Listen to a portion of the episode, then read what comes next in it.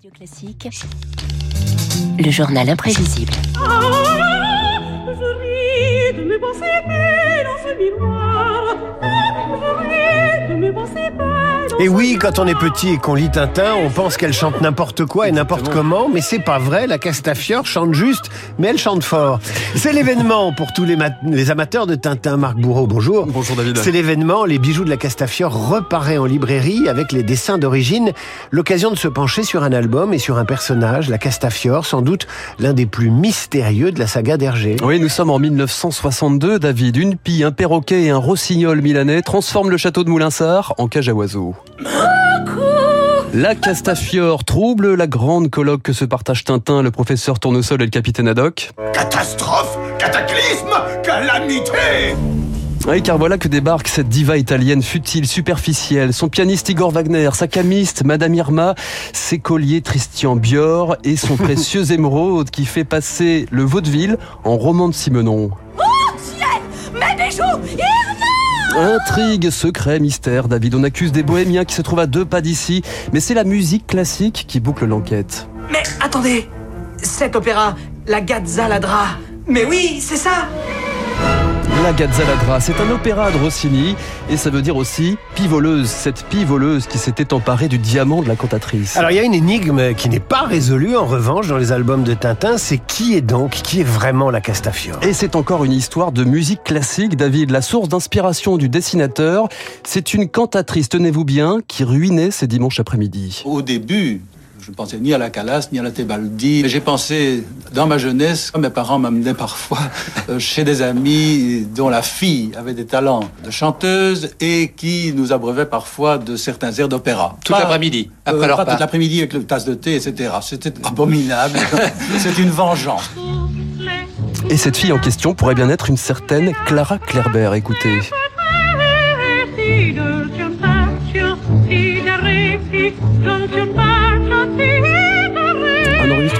1904 tout de même. Une soprano belge peut-être, peut-être aussi une américaine. Florence Foster Jenkins, soprano excentrique, convaincue d'être taillée pour l'opéra, mais qui passe à sa vie à massacrer Mozart. Accrochez-vous.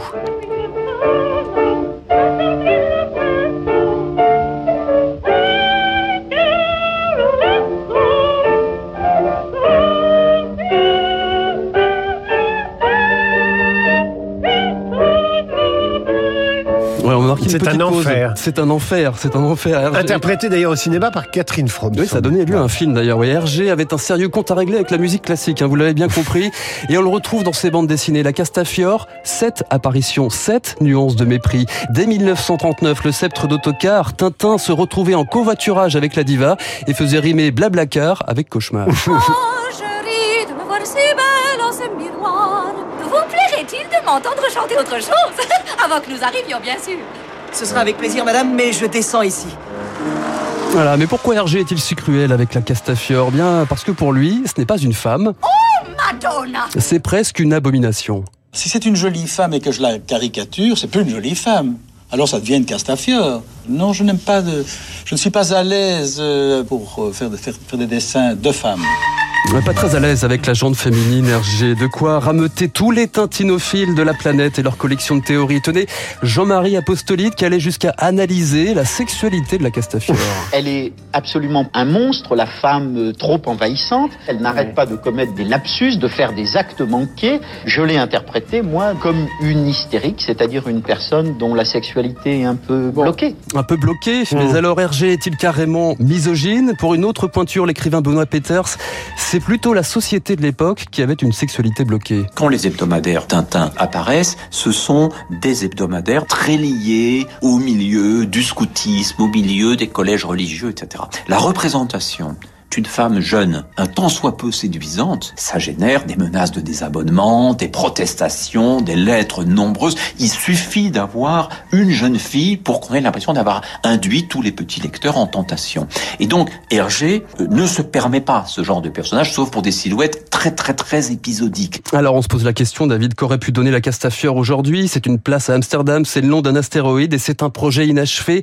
Elle devait apparaître plus en détail dans Tintin et l'Alphard, l'album qu'Hergé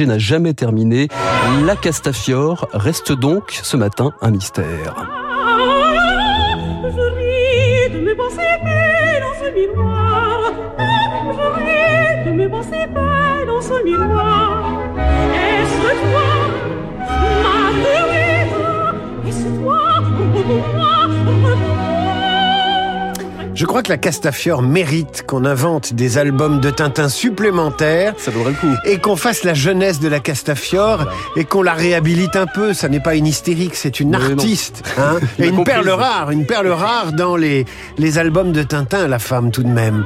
Je peux vous dire qu'il y a du monde en studio pour écouter le journal imprévisible de Marc Bourreau. Et il y aura du monde sur le podcast que vous pouvez retrouver sur l'application Radio Classique. Alors que dans ce studio, qui vois-je arriver? David Barou, l'ami du petit déjeuner.